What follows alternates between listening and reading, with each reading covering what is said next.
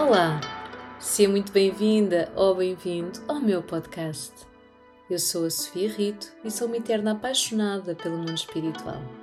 Sou autora de mais de uma dezena de publicações, porque escrever e partilhar a minha magia com o universo é também uma das minhas grandes paixões. Sou terapeuta espiritual, taróloga e professora de milhares de alunos que decidiram transformar-se, espalhando a sua magia pelo mundo. Este podcast tem a importante missão de reduzir as barreiras entre o mundo terreno e o espiritual, aproximando-te cada vez mais dos teus guias espirituais. A cada episódio, partilho a minha jornada mágica de desenvolvimento espiritual. Vou falar dos temas que mais me apaixonam e terei como convidadas as pessoas que mais me inspiram. Grata por estares aqui. Vamos? Vamos? Olá, seja muito bem-vinda ou bem-vindo a mais um episódio do meu podcast. Hoje venho falar sobre crianças altamente sensitivas que, hum, não querendo uh, colocar as crianças em caixinhas, porque há umas mais sensitivas do que outras, naturalmente cada uma tem as suas características muito particulares. Eu hoje vou falar daquelas que têm uma sensibilidade especial para a espiritualidade e que esta sensibilidade especial pode levar a que os pais, educadores e professores tenham alguma dificuldade em lidar com estas crianças, precisamente porque não compreendem bem esta sensibilidade que elas têm e como é que as podem ajudar. E sem dúvida que todos queremos que elas sejam felizes. E então é nesta procura que muitas vezes os pais fazem muita pesquisa e tentam muito obter respostas sobre como lidar com estas crianças se eventualmente tens aí alguma criança destas especialmente sensitiva, não te esqueças de ficar até ao final. Eu vou partilhar algumas das suas características, vou também falar-te da minha experiência, quer como eu própria, certamente, como imaginas, fui uma criança altamente sensitiva, muito desafiante para os meus pais. Uh, vou também partilhar a minha experiência enquanto professora enquanto professora também de educação especial até, onde conheci e lidei com várias crianças altamente sensitivas e hoje em dia no meu trabalho, sem dúvida que conheço muitos casos mesmo de pais que lidam diariamente com crianças altamente sensitivas e, como bons pais que são, querem a felicidade dos seus filhos, uh, passam muito do seu tempo à procura de respostas de como é que podem ajudar estas crianças a terem paz, a terem estabilidade, tranquilidade, a estarem felizes.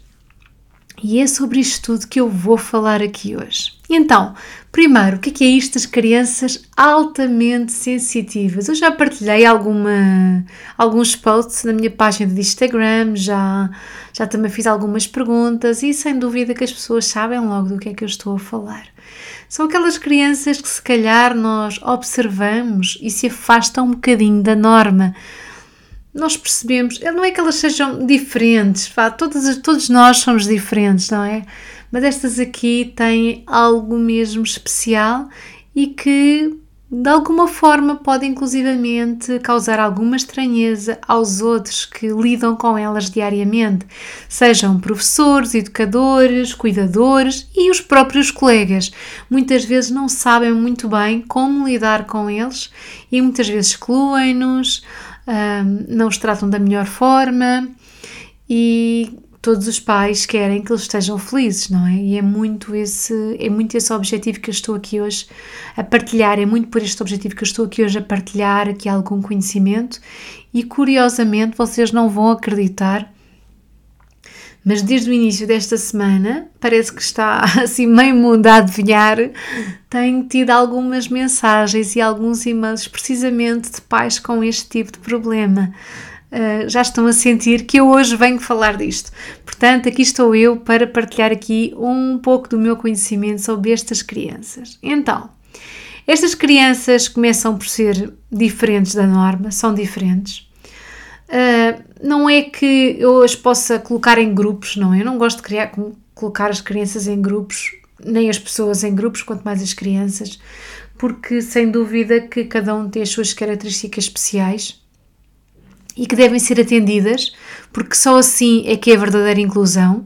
Nós não os podemos tratar como se fossem todos iguais, porque aí não estamos a fazer inclusão absolutamente nenhuma, porque as crianças são diferentes e, e nós devemos, como adultos, atender às suas especificidades. Primeiro, porque somos mais crescidos, não é? Não nos podemos colocar no lugar deles um, ao nível deles. Nós somos mais crescidos, então temos o dever de tentar encontrar compreensão para os ajudarmos a crescerem de uma forma saudável. E é muito esse o meu propósito também aqui hoje. Estas crianças normalmente têm uma sensibilidade especial ao ambiente. Isto quer dizer que muitas vezes um ambiente tenso passa para elas esta energia tensa então uh, é normal uh, os pais sentirem que pá, não, não perceberem muito bem o que é que se passa com elas, de repente ficam muito ajeitadas. E eu pergunto: o que é que aconteceu quando estavam com esta criança? Porque ela ficou agitada? Como é que vocês estavam? Se estavam a discutir, se estavam tensos, estão nervosos, estão estressados. Então, o primeiro facto e e ajuda que eu, que eu te posso dar se tens uma criança destas altamente sensitiva é que se ela é uma criança que fica agitada, estressada, ansiosa, com um comportamento às vezes desregulado, começa a correr de um lado para o outro, uh, é impulsivo, uh, faz as coisas sem pensar, cai porque, porque simplesmente não toma atenção àquilo que estava a fazer, tens que olhar muito para ti, sem dúvida. O segredo está necessariamente nos pais.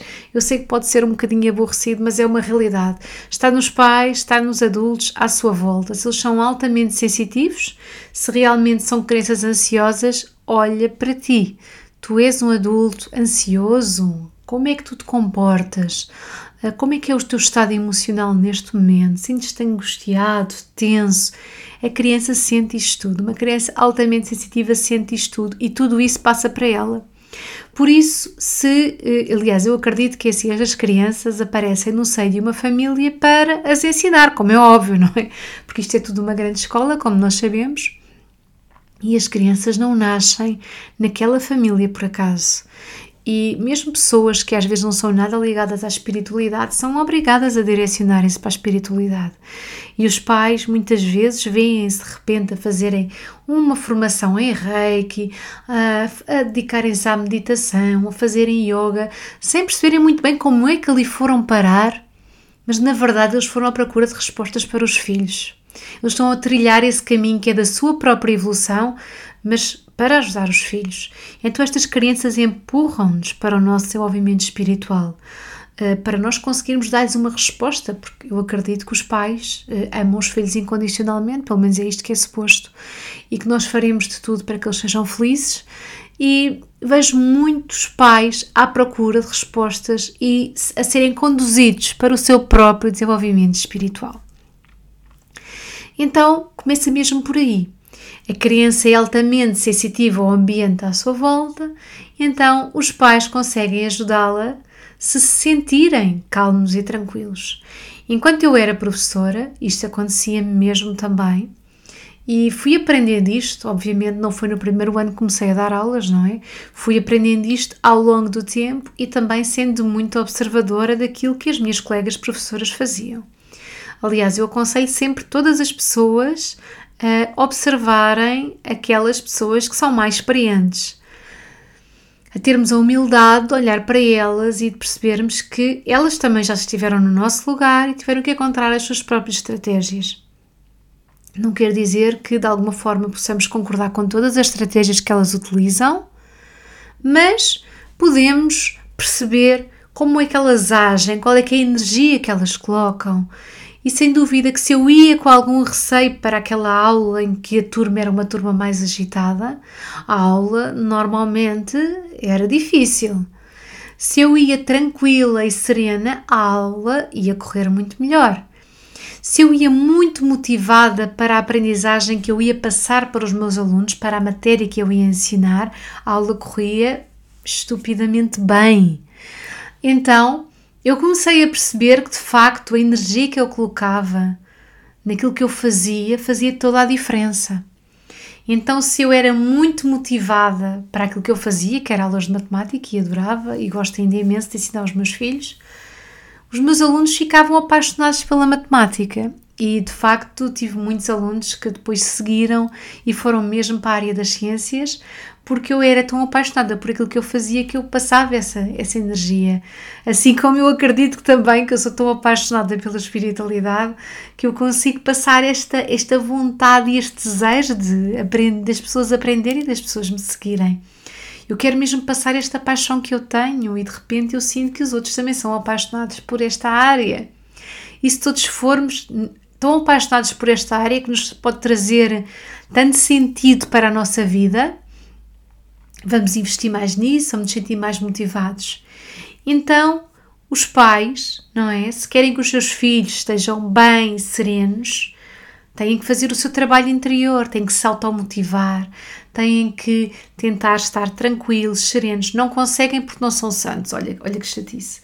Pois, não conseguem porque não são santos, não, eu não quero que vocês sejam santos, mas quer que de alguma forma faça o vosso caminho de serem pessoas melhores todos os dias. Não quer dizer que haja. Eu tenho, eu tenho dois filhos, não é? Eu sei que é difícil às vezes, sei que eles às vezes não estão nos seus melhores dias. Uh, é com todos, uh, todos nós temos o nosso direito a errar, mas todos nós temos o, o dever de fazer o melhor todos os dias. E é isso que eu peço para quem me está a ouvir desse lado. É que eu sei que isto é um caminho difícil, eu sei que não é fácil, mas uh, o segredo está em nós. Se tu não estiveres bem, uma criança altamente sensitiva vai captar isso no momento a seguir e também não vai conseguir estar bem. Sendo que a mãe está triste, está estressada, está angustiada, ela vai transportar isso para a vida dela. Literal. Se for mentira, por favor, escreve nos comentários. Diz assim: Eu sou uma pessoa altamente tensa, muito estressada, e a minha filha, que é altamente sensitiva, é a pessoa mais calma do mundo. Nós passamos essa energia. Não é fácil, eu, eu compreendo que não seja fácil. Uh, mas nós efetivamente passamos essa energia para eles. Então, se nós queremos manter o nosso ambiente sereno, calmo e tranquilo, temos que começar por nós. Esse é o primeiro segredo. Um professor quer manter a sua sala de aula estável e tranquila, tem que estar tranquilo. Não é possível se o professor pede o controlo porque está, porque está descontrolado, porque quer que estejam todos calados, porque quer que aprendam, porque quer ser ouvido e começa a gritar porque está a perder o controlo, então a turma vai fazer o mesmo. É muito aborrecido porque o professor já está, já está completamente no limite. É mesmo muito aborrecido, mas é isso que vai acontecer. A única forma é voltar para trás, baixar, acalmar, falar mais baixo, falar de forma mais pausada, falar com uma maior tranquilidade. Nós não podemos dar gás a uma energia que está hum, neste momento em combustão, não é? Nós temos que, para apagar o fogo, temos mesmo que ter mais calma. Esse é o segredo. Se é fácil, não é fácil, mas nós estamos aqui todos os dias para ser melhores pessoas. É esse o objetivo. Então, a primeira informação que vocês têm é que estas crianças são muito sensíveis ao ambiente.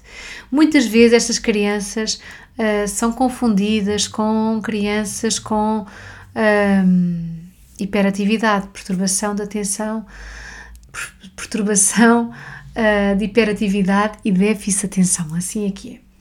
Muitas vezes elas têm esta têm muitas vezes este rótulo que não é, não é algo para mim nada positivo para elas. Aliás, eu não gosto de rótulos e vamos falar também aqui muito sobre os rótulos que são dados muitas vezes às crianças, que são dados às crianças espirituais, que são as crianças cristal, são as crianças indigo. Um, e vamos falar também sobre isto, mas eu quero sobretudo que uh, se vá olhar para a criança no seu ser global, como ela merece toda a nossa atenção. Então ela tem a sua sensibilidade especial ela é altamente sensitiva ao ambiente, então o que é que o adulto deve fazer? Deve tentar acalmar o máximo possível, chegar até ela, ter empatia por aquilo que esta criança está a passar, ajudá-la a falar dos seus problemas, ajudá-la a falar das suas inseguranças, dar apoio, dar estar lá para ajudar, para dizer, para lhe dar força, que estas crianças precisam muitas vezes de força. Um, às vezes um comportamento uh, desajustado esconde a frustração, não é às vezes, é sempre. Para mim, um comportamento desajustado esconde grandes frustrações. A única forma é desmontar estas frustrações. Sem dúvida que sim, que nós temos que ajudá-las a perceber, a deitarem cá para fora o que lá está dentro, tentarmos compreendê-las para as podermos ajudar, lhe dar ferramentas para que elas consigam atingir um nível de estabilidade, serenidade e tranquilidade. Essa parte é mesmo muito importante. Então, estas crianças também, para além disso, esta grande sensibilidade ao ambiente que elas têm, elas normalmente são crianças muito intuitivas, por isso, mesmo que um adulto lhes queira esconder algumas coisas, elas sentem. Elas até sentem coisas como um presente que tu lhe vais dar, ela já descobre o que é que é elas descobrem quando alguma coisa não está bem, às vezes entre os pais. Elas têm uma sensibilidade especial para saberem, às vezes, algumas informações que não havia forma delas saberem. Algumas destas crianças também ainda se recordam das últimas encarnações que tiveram ou da última encarnação que tiveram e conseguem inclusivamente descrevê-la. Normalmente isto acontece nos primeiros sete anos de vida, depois esta informação tende a desaparecer. Eu tive a sorte da a minha filha, por acaso, recordava-se daquilo que tinha acontecido antes e, e, fez essa partilha comigo, que foi mesmo muito, muito interessante. Uh, posso partilhar convosco, uh, que foi muito engraçado. Ela tinha por volta de uns 4 anos e estava a ver-se ao espelho. E disse-me assim: Mamãe, tu, tu pensas que eu sou nova, mas eu sou muito mais velha do que tu e eu ainda não estava ali bem. Um, como assim? E disse-lhe, mas como assim? Não, tu, tu és pequenina. E ela disse, não, não, eu sou muito mais velha do que tu. Eu sou tão, eu sou tão velha como a minha bisavó. E porque ela dizia, olha as minhas mãos e observava-se ao espelho. Eu agora tenho a pele assim, mas eu já tive a pele muito velha. E eu estava lá no céu à espera que, que tu me chamasses, porque eu já tinha pedido para vir. Estava à espera, mas eu lá estava como muito velhinha. Então ela aí recordava-se. Eu depois comecei a puxar por ela, a fazer algumas perguntas de como é que era no céu. E ela recordava-se realmente de grande pormenor. Inclusivamente eu perguntei-lhe, então e antes estás no céu, onde é que tu estavas? E ela dizia, não estava aqui, eu estava num sítio com neve. E isto é, não é exclusivo da minha filha, isto são inúmeros os relatos que eu, que eu ouço uh, e que realmente acontece muito. E estas crianças trazem muita informação de trás um, e que às vezes as confunde também. Elas muitas vezes têm até muito aquela questão até dos terrores noturnos, os pesadelos, em que acordam durante a noite aos gritos, Uh, e os pais até ficam assim, meu Deus, até parece que a alma sai do corpo. Uh, e vão tentar ajudá-los, ficam com muitos medos, parece que, que veem uh, espíritos, sombras. São tudo informações do mundo espiritual que elas não sabem lidar e que muitas vezes têm a ver com vidas passadas. Claro que isto é assim, tudo aquilo que eu vos estou a dizer neste momento não é científico, é a minha experiência, é a minha opinião, vale o que vale, Estou apenas aqui a partilhar a minha experiência. Para mim, o que elas estão a receber são informações que têm, vidas, têm a ver com vidas passadas e são memórias que lá estão e que vêm ao de cima naqueles momentos e que depois, ao longo do tempo, têm a tendência a desaparecer, principalmente se elas uh, se desfocarem da espiritualidade. Por isso é muito comum, por exemplo, estas crianças terem esta atividade e esta ligação à espiritualidade nos primeiros anos de vida, depois perdem-na e depois podem vir mais tarde. E se calhar eh, recordas disto ter acontecido contigo. Se calhar tu consegues te lembrar: olha, eu por acaso quando era pequenina, lembro-me de ter tido aqui algumas experiências, mas isto depois desapareceu. Olha, eu tinha aquele, parece que tinha um dom, mas depois desse dom desapareceu. E na verdade ele não desapareceu, ele está aí. Eu falo muito disso no meu livro Abraça a Tua Magia.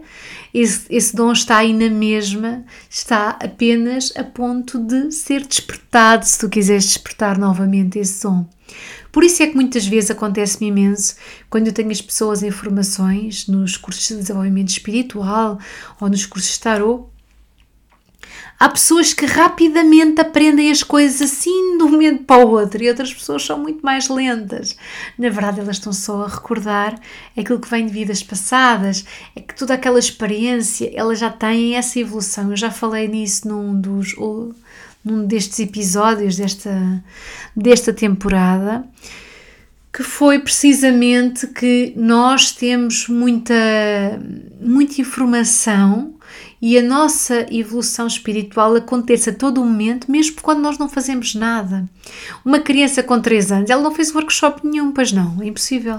O que ela fez foi que ela já vem com essa informação de vidas passadas, esta ligação, esta conexão com a espiritualidade. Eu, quando aos 7, 8 anos andava à procura de um baralho de cartas para começar a fazer previsões, eu era muito pequena. É? Na minha família nem sequer há cartomantes, portanto acredito que a partir de agora possam existir, não é? A minha filha já adora. Uh, mas não existiam, portanto, aquela, aquela, aquela memória que eu tinha lá de querer, do aquele desejo que eu tinha, uh, sem dúvida que uh, eu não, não fazia a mínima ideia, nem tinha feito curso absolutamente nenhum, não é? Portanto, são sempre memórias que as crianças trazem. Então, para resumir aqui, duas características muito importantes é estas crianças são altamente sensitivas ao ambiente, muitas vezes elas são confundidas com tendo aqui algumas necessidades educativas especiais. Não quer dizer que elas não tenham mesmo atenção, porque há realmente necessidades educativas especiais e que devem ser atendidas, uh, levadas muito a sério. Mas, por exemplo, um professor de educação especial deve ter uma sensibilidade especial, na minha perspectiva porque uma criança com necessidades educativas especiais certamente tem um karma muito ligado a essas limitações e esse professor com essa sensibilidade especial vai conseguir ajudá-lo muito melhor.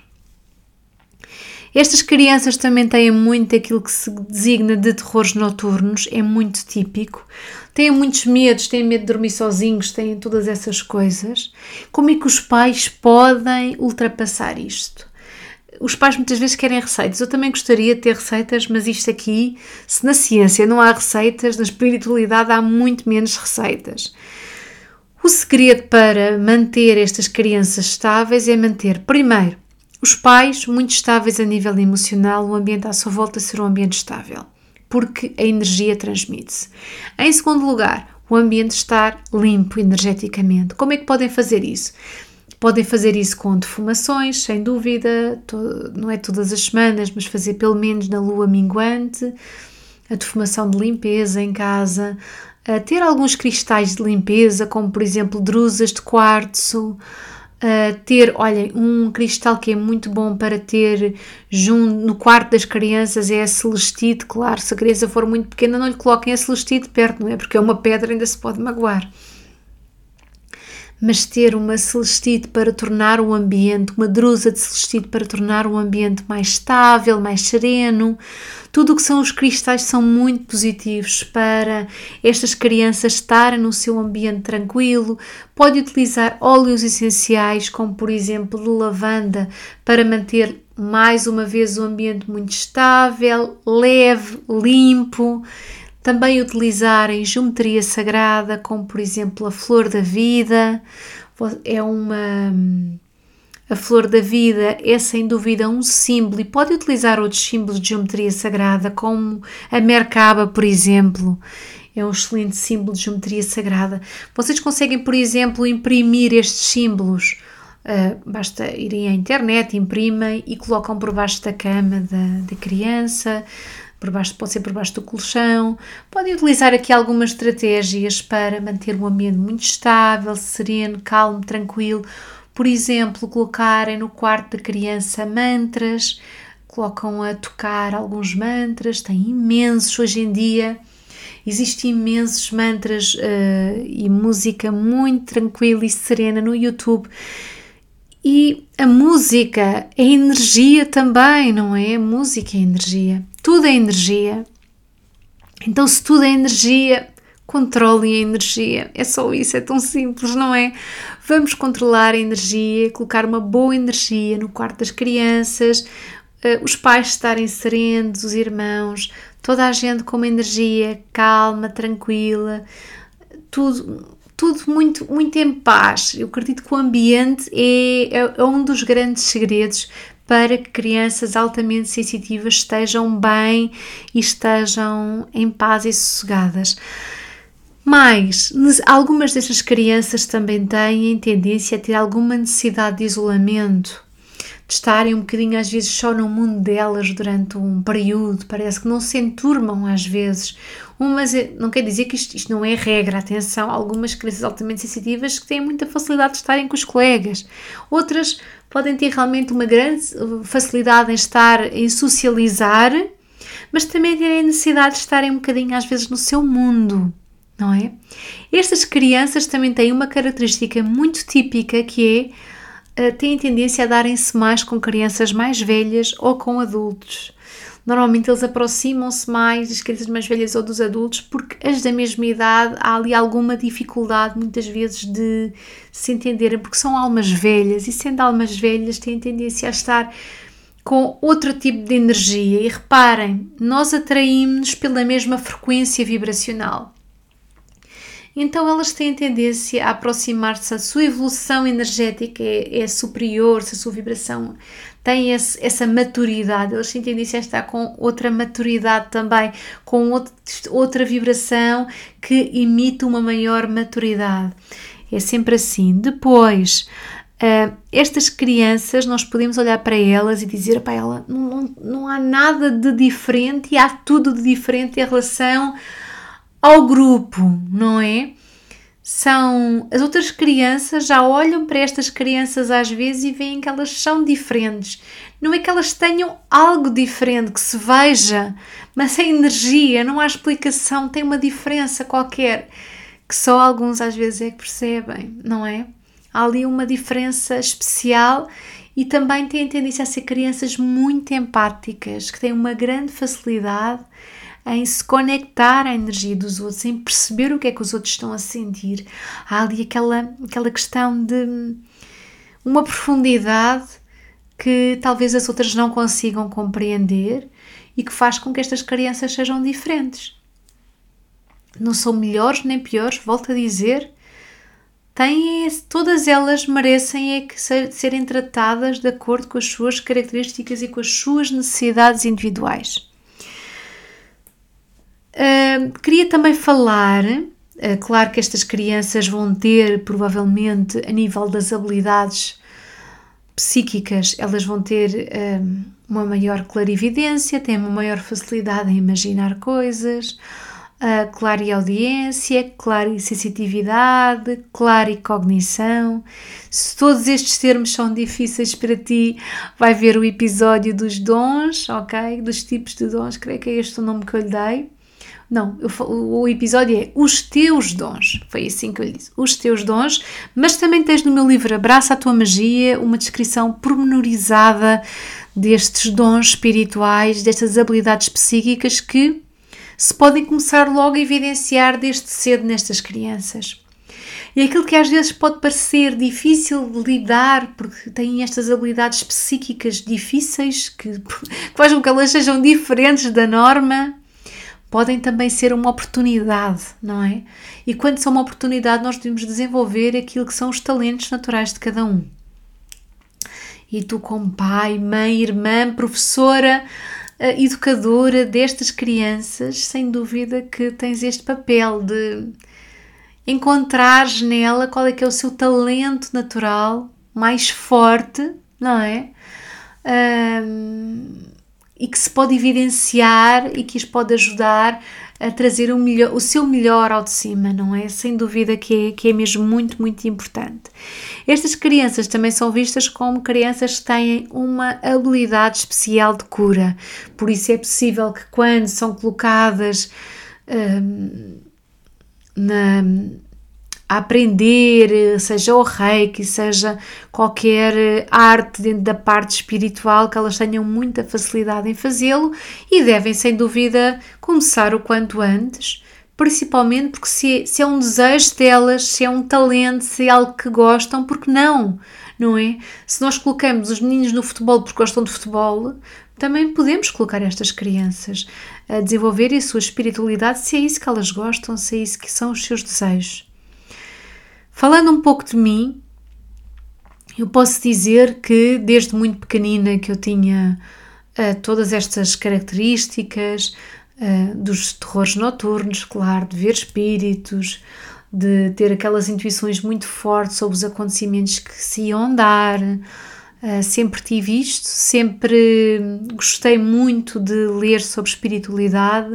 Eu ainda tenho até conjuntos de folhas que eu recortava de revistas e que fazia caderninhos uh, com, com muitas informações sobre espiritualidade, sobre tarot.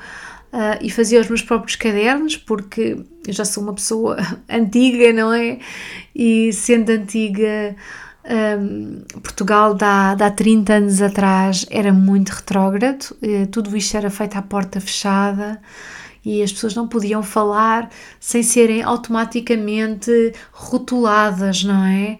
Como alguém que não, não, não jogava com o baralho todo, que hoje em ainda se diz, não é? Não joga com o baralho todo e eu até digo, eu não jogo com o baralho todo, jogo com vários baralhos, porque eu gosto muito de cartas. Portanto, era, era logo conotado com alguma loucura, não é? E nós parece que não podíamos gostar, nós não podíamos gostar de espiritualidade, não podíamos ler um livro de tarot.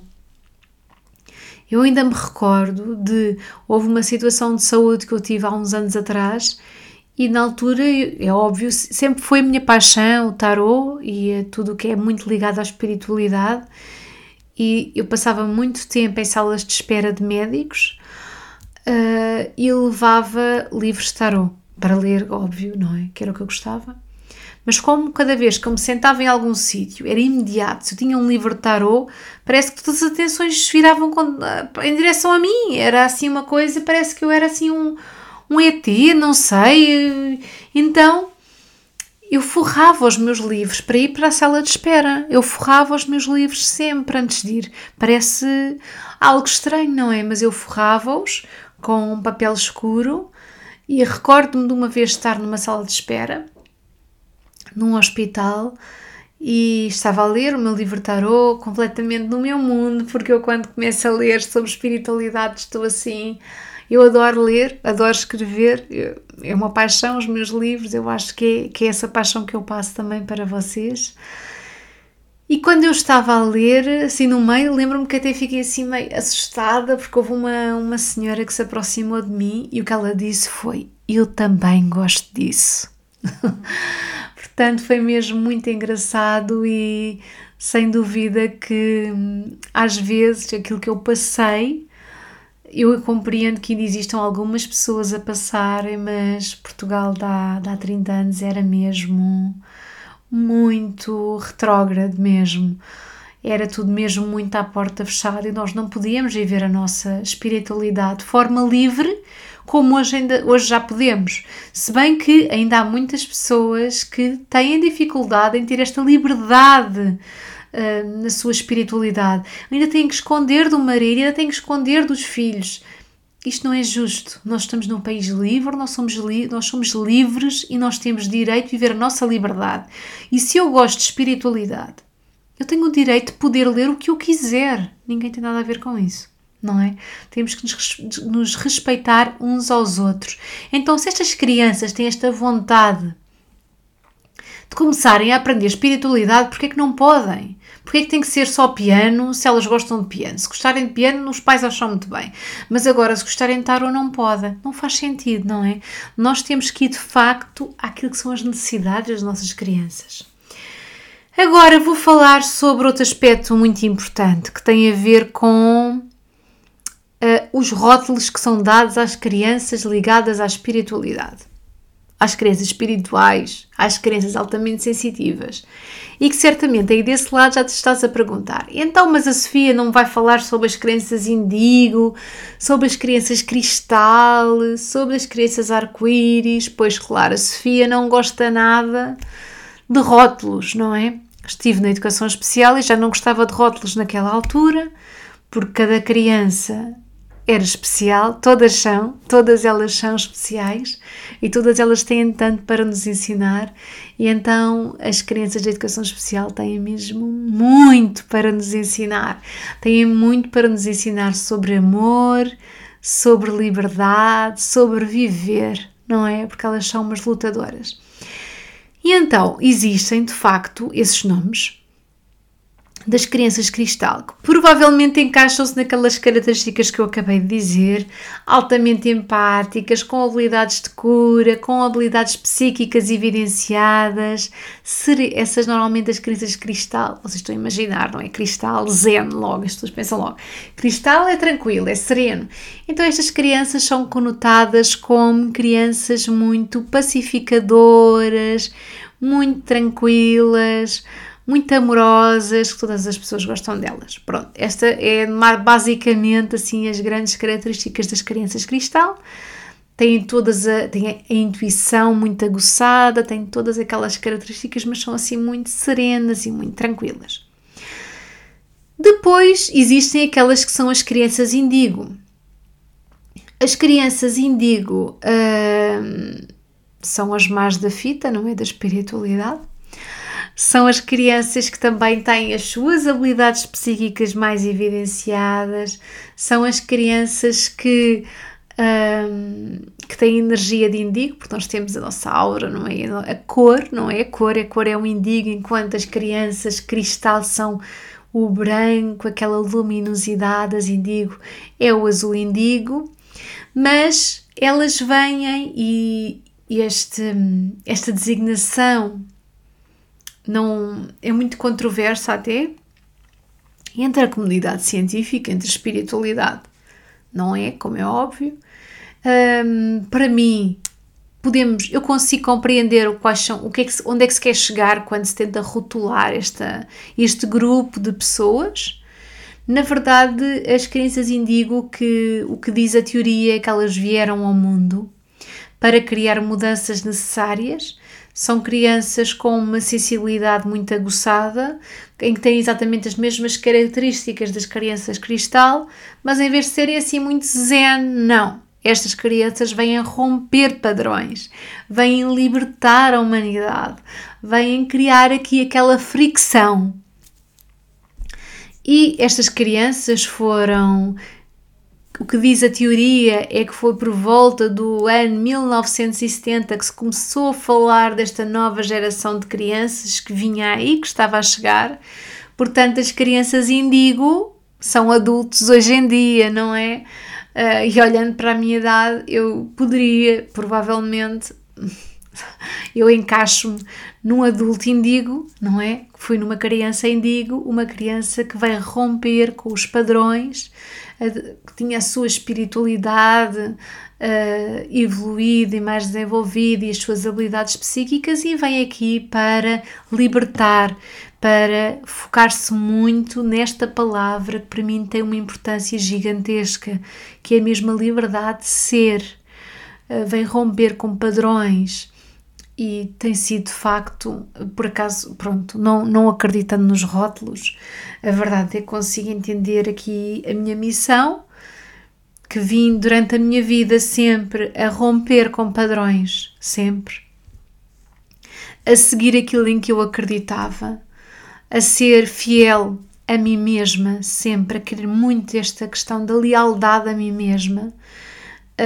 a sair das situações que para mim uh, não faziam sentido, mas que uh, podiam ser confortáveis. Eu consigo recordar-me de vários momentos da minha vida em que eu saí de situações extremamente confortáveis, mas porque os valores não tinham a ver com a minha essência, eu rompia e saía. Então eu vim sempre agitar as águas.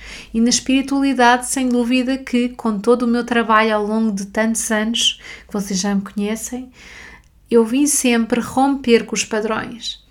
Eu uh, escrevi o meu livro, o meu primeiro livro de tarot, que foi o Descubra os Segredos do Tarot,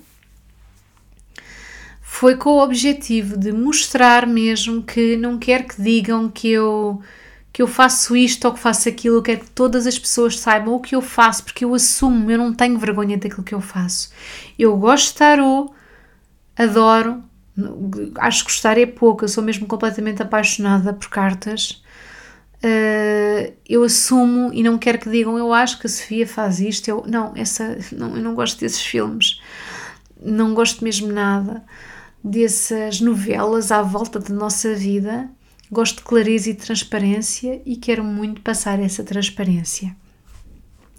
Por isso, acredito que sim, que os adultos indigo, crianças indigo, venham romper com padrões, se quisermos utilizar aqui estes rótulos, se bem que possamos depois até irmos para outros caminhos de evolução. E eu percebo que nós não podemos colocar as pessoas em caixas, não é? Porque seria estar a reduzir um bocadinho o ser humano, mas também podemos perfeitamente compreender aqui que as características de facto estão lá, não é? As características estão lá. Uh, mais informações importantes sobre estas crianças. Estas crianças podem, por vezes, ter algumas dificuldades na adaptação aos grupos, não é? O que é normal. E para os pais educadores, o que nós devemos fazer é de facto ajudá-las a fazer com que elas sejam não aquilo que os outros querem que elas sejam, não obrigá-las a ser normais, até porque normalidade, lamento, mas não existe, não é? Mas, sobretudo, sermos a nossa essência, sermos a nossa diversidade, que temos direito a sê-la, Uh, não é ser igual a ninguém, não é, é sermos nós mesmos, porque se nós formos tentarmos ser igual a alguém, vamos ser sempre uma cópia, nunca vamos ser o original. E por isso nós temos que ser sempre, sempre, sempre o original, sermos nós mesmos, porque é, é aí que nós vamos conseguir uh, trazer ao de cima todos os nossos talentos. E termino por aqui, creio que já me estendi aqui no tempo e gostei muito de estar aqui contigo mais uma vez. Um, Vemo-nos em breve no próximo episódio. Espero que gostes. Partilha nos comentários também a tua sensibilidade. Terei todo o gosto em ler-te e podes, obviamente, fazer-me todas as questões que quiseres e que desejares. Muito obrigada por estares desse lado e um grande beijinho.